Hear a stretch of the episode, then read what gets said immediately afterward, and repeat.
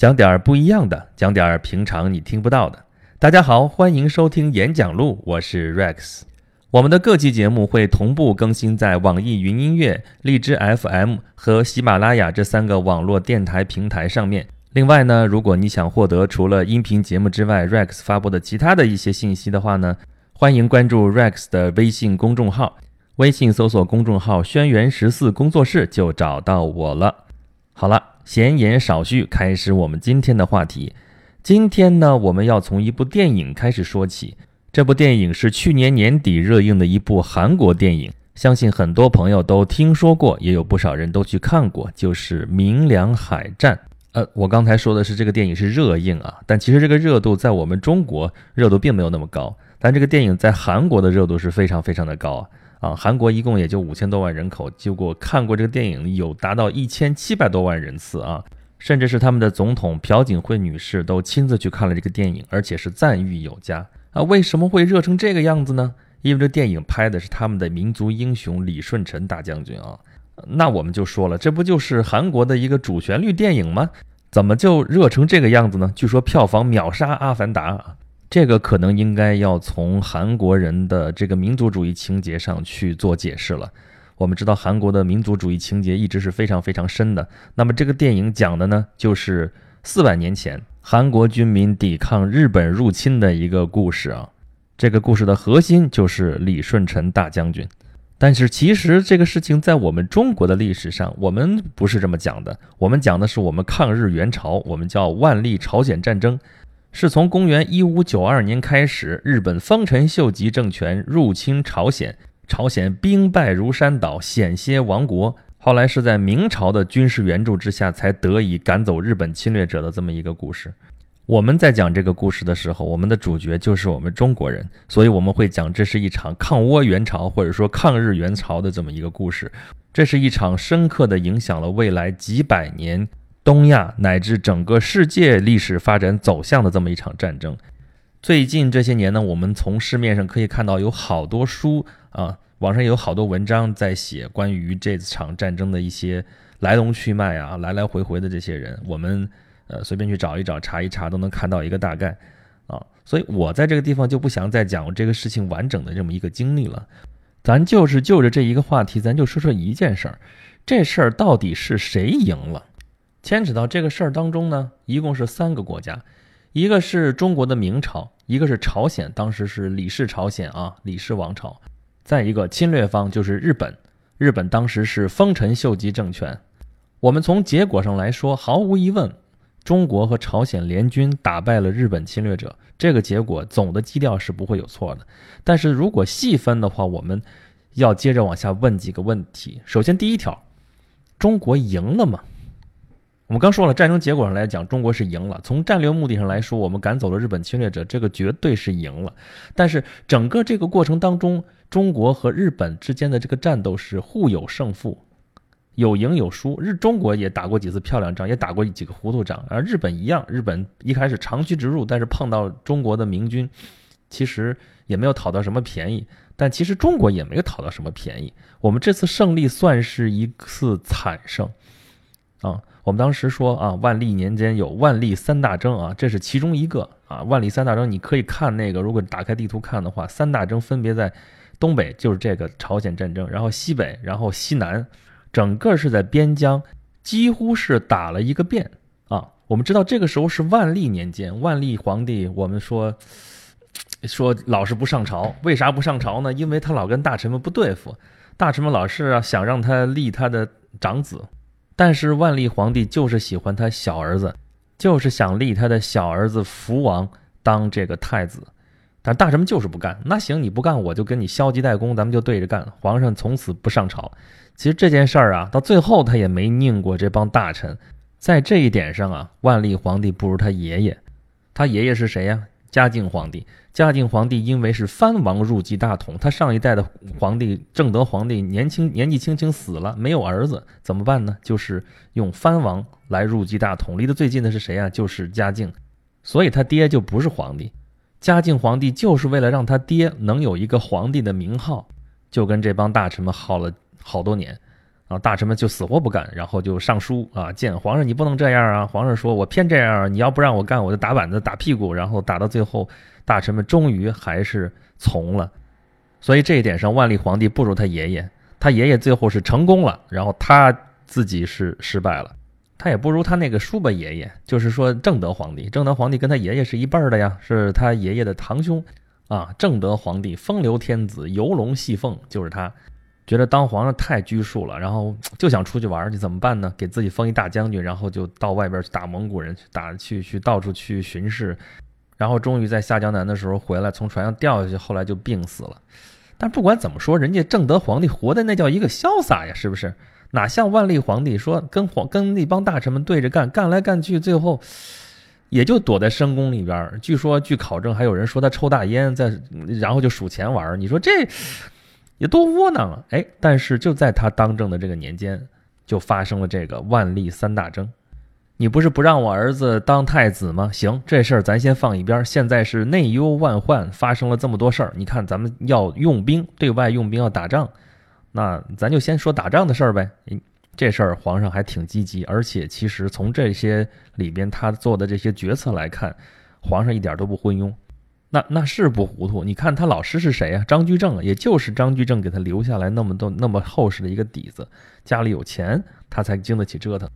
但是你再厚实的底子，打仗打的是什么呀？在古代社会打仗打的就是钱粮，对不对？钱粮食，你你粮食从产地运到东北去那么老远的地方，你粮食怎么过去？你在朝鲜你能找到什么呀？朝鲜基本上都被日本人给烧光、杀光、抢光了，是吧？所以你只能从那么老远地方运过去。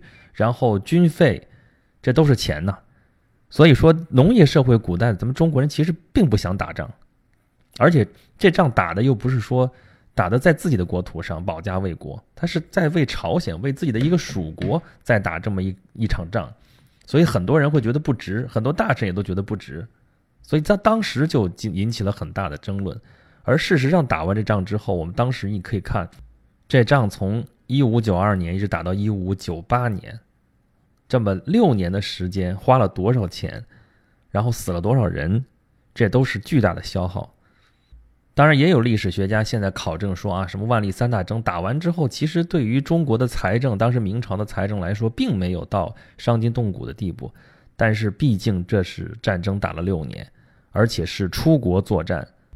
这仗打的是一个持久战，不是速战速决，漂漂亮亮，啪两下子就结束了。打了那么长时间，这个消耗是非常巨大的。所以说胜也是惨胜，而中国这个赢其实确实也没有讨到太大的便宜。这是中国。那朝鲜赢了吗？哎，对呀，从结果上来说，朝鲜确实赢了，那绝对是保家卫国、正义的战争啊，把日本侵略者赶走，这没什么说的。但是毕竟仗是在朝鲜打的，对不对？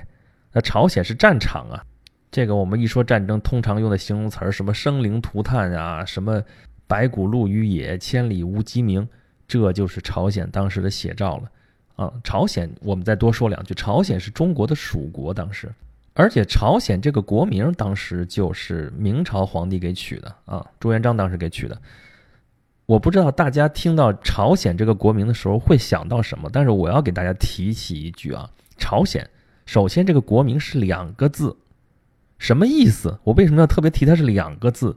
我不知道大家以前有没有看过什么《隋唐演义》啊之类这样的小说，里面会提到，比如说像罗成这样的，就会被皇上，因为他跟皇上关系好啊，就会被封为一字并肩王。哎，我小的时候也听不明白什么叫一字并肩王，并肩我能听得明白，什么叫一字并肩呢？就俩字儿写一块儿吗？啥意思呢？后来才明白。一字并肩王，这个王号当然这是写意小说演绎出来的东西，但它是有依据的。一字并肩王是说这个王是一个字的王，在中国古代封王的这个系统当中，一个字的王就比两个字的王，甚至再多字的王级别要高。比方说大家比较熟悉的唐太宗李世民，他在当皇帝之前封的是什么王啊？秦王，对吧？他在玄武门之变当中杀死的那个弟弟就是齐王，这两个字都是一个字的王，所以他们级别是最高的，因为他们是皇帝的亲儿子，而且是大儿子，对吧？然后还有，比方说明朝，呃，燕王朱棣发动了靖难之役，然后篡夺了他侄子的那个皇位，哎，他是燕王，燕王这也是一个字的王，这个王就是亲王级，尤其是明朝这个制度非常的完备，一个字的王是亲王，两个字的王是什么呢？两个字的王就是郡王，这就低了一等。一个字的王呢，在明朝以前基本上都是用的春秋战国时代比较大的国家的名字来命名的，对吧？大家知道战国七雄啊，齐楚燕韩赵魏秦都是一个字，所以说在后世封王的时候，尤其是这些国家，尤其是齐楚秦晋这四个字，这四个国家当年是在春秋战国的时候是非常强大的国家。所以，尤其是齐、楚、秦、晋能当上这四个王，那就是太厉害了，那级别就是很高了。所以你反过头来想，燕王朱棣他是燕王，燕王是战国七雄里边一个国家，已经很高了，但他还不到齐、楚、秦、晋的级别，他二哥、三哥那就是秦王、晋王。那两个字的王，你能想到什么王呢？这就不是特别熟了，咱也不多举例子了。但是在明朝来说。亲王的儿子如果再封王，除了能够继承这个王的这个本支以外，本家以外，其他旁支的儿子都去下边这一级就会封成两个字的王，就是郡王。所以你看啊，朝鲜这个国名是有讲究的，它是藩属国，它的国名是两个字，所以朝鲜的国王拎到明朝来之后，他不光比皇上要小，他比亲王最高的这一级王爵还要低一级。好，这个时候的朝鲜是李氏朝鲜，是在明朝初年推翻了他之前的高丽王朝建立的一个王朝。从他一建立开始，就是中国的藩属国，而且刚才说了，国名都是洪武皇帝朱元璋给取的。而且朱元璋死的时候，给他的后世子孙立了一个皇明祖训，这上面记载了很多坚决不能违反的条文。其中包括，比如说不能设宰相啊，什么这些东西。其中有一条就是，他列了十几个不争之国，就是告诉自己的后世子孙，这十几个国家啊，不要去打，打了也没用。要么就是自己的藩属国，要么就是离自己十万八千里，你打下来你也没法给你增加什么土地啊、人口啊、财富啊，什么东西还劳民伤财、耗费钱粮，所以不要去打。这十几个不争之国，第一个国家。就是朝鲜，所以一直到了我们现在说的这个万历年间，朝鲜一直都是中国非常听话的一个藩属国。而且朝鲜从地缘政治上来讲，日本要侵略中国大陆，首先第一个跳板就是朝鲜啊！就在我们今天说的这个万历朝鲜战争之前八百年，日本和当时中国的唐朝就在朝鲜半岛打过一仗。经过白江口水战之后，日本人被赶回老家。终于承认了和唐朝之间的这个差距，才开始踏踏实实的派遣唐使。而这个万历朝鲜战争之后三百年，中日甲午战争也是从朝鲜开始打起来的，也是日本为了控制朝鲜半岛，跟中国发生了激烈的战争，把中国的势力赶出了朝鲜半岛。所以我们可以看到，朝鲜有难，中国明朝。无论是从藩属国和宗主国的这个关系来讲，还是从地缘政治的这个关系来讲，都必须要救。但是刚才说了，仗毕竟是在朝鲜打的，所以朝鲜是被扒了不知道几层皮，元气大伤。所以朝鲜的确也算是赢了，但是也没有讨到什么便宜。那么日本呢？他算不算是输了呢？那肯定是输了，他被赶回去了嘛，战略意图完全失败。但是这仗打的远远不是说啊，天朝大军一到，然后摧枯拉朽把日本侵略者赶下了海，赶回了老家，不是那么简单。日本人刚刚经历过战国时代，他们在这场战争当中表现出来的战斗力和组织能力，其实是非常非常强悍的。甚至到了战争的最后，中国和朝鲜取得胜利，也不是因为把日本军队全部给歼灭，或者全部把他们赶到。在朝鲜上面毫无立足之地之后才获胜，而是因为发动战争的人丰臣秀吉他死了，所以才会撤退。所以说，虽然日本确实是败了，但是败的并不太彻底，而且我们可以从中看到一个隐患。所以三百年之后，日本又成了中国和朝鲜的一个大患。那么，那到底是谁赢了？说了这半天，中国也不算赢，朝鲜也不算怎么赢，日本基本上那肯定是输了。那到底谁赢了呢？这场战争，或者我们换一个说法来讲，就是谁是战争的受益者？谁呢？从日本来讲，这场战争的最大赢家一直就躲在日本，他就是德川家康。德川家康的经历非常有意思啊，他得天下的最大的秘诀就一个字儿，叫忍。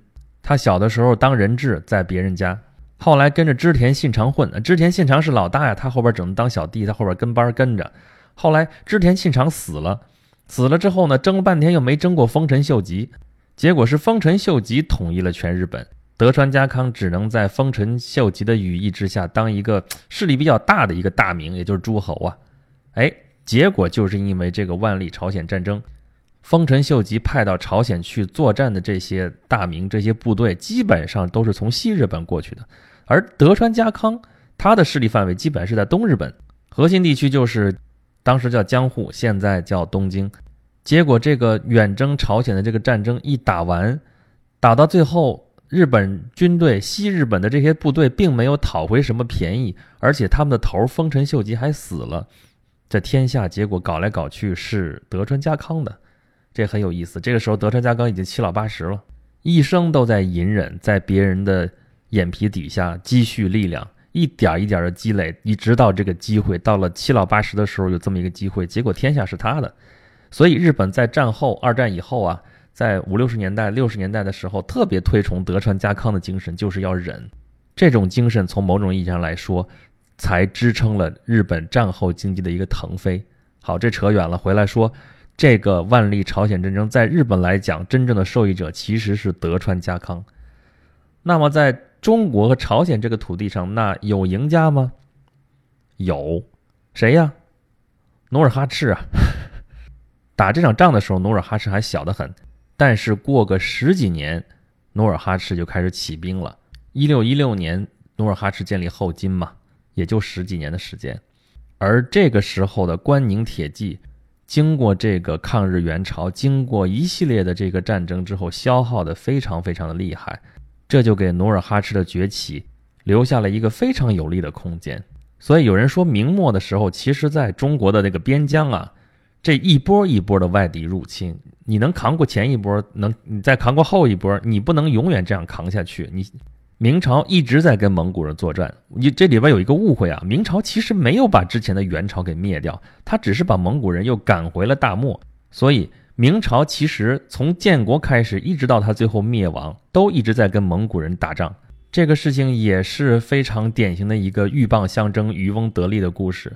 明朝跟蒙古人耗了两百多年，又跟日本人耗了个几年，跟周围这一系列的这个游牧民族也好，这渔猎民族也好，耗了这么长时间，结果最后终于让满族人，让努尔哈赤的后金，后来的满清入驻了中原。所以日本人其实一直很不忿儿啊！你看我把中国打的都已经元气大伤，最后结果让你满清捡了个便宜。你要站在他那个角度去想这个问题的话，他也有他的道理啊！你说啊？对于中国这片土地来讲，哦，你蒙古人可以入主中原，就是元朝吗？啊，你满清人也可以入主中原，呃，凭什么我日本人就不能入主中原呢？反正他们的理论就是崖山以后无中国，南宋灭亡了之后，反正这块地方已经不能叫中国了，谁去都是也合理的，那日本人去也是合理的，这是他们的逻辑。所以翻过头来再说整个这个仗来说，从日本的角度来说，他们觉得自己输得很亏，他们觉得自己的仗打得也不差。并没有输得让他们心服口服，而且才过了短短的几十年之后，这么一个打败自己的明朝就被一个关外的一个你都你都叫不上名字来的一个小部落给灭掉了，这也成了他日后在侵略中国的一个原因。所以，我们今天讲了整个这个万历朝鲜战争最后的一个结果，到底谁赢了，谁输了？相信大家可能还会有自己的看法，但是无论如何，这是历史的事情，都已经过去了。但是它对我们现在的影响还没有完全结束，至少你看韩国还会拍像《明良海战》这样的主旋律片子，他们希望能从这场战争当中汲取到他们认为对他们有益的营养。那么我们应该怎么看待这个事件？应该从这里面得出什么样的经验、什么样的教训呢？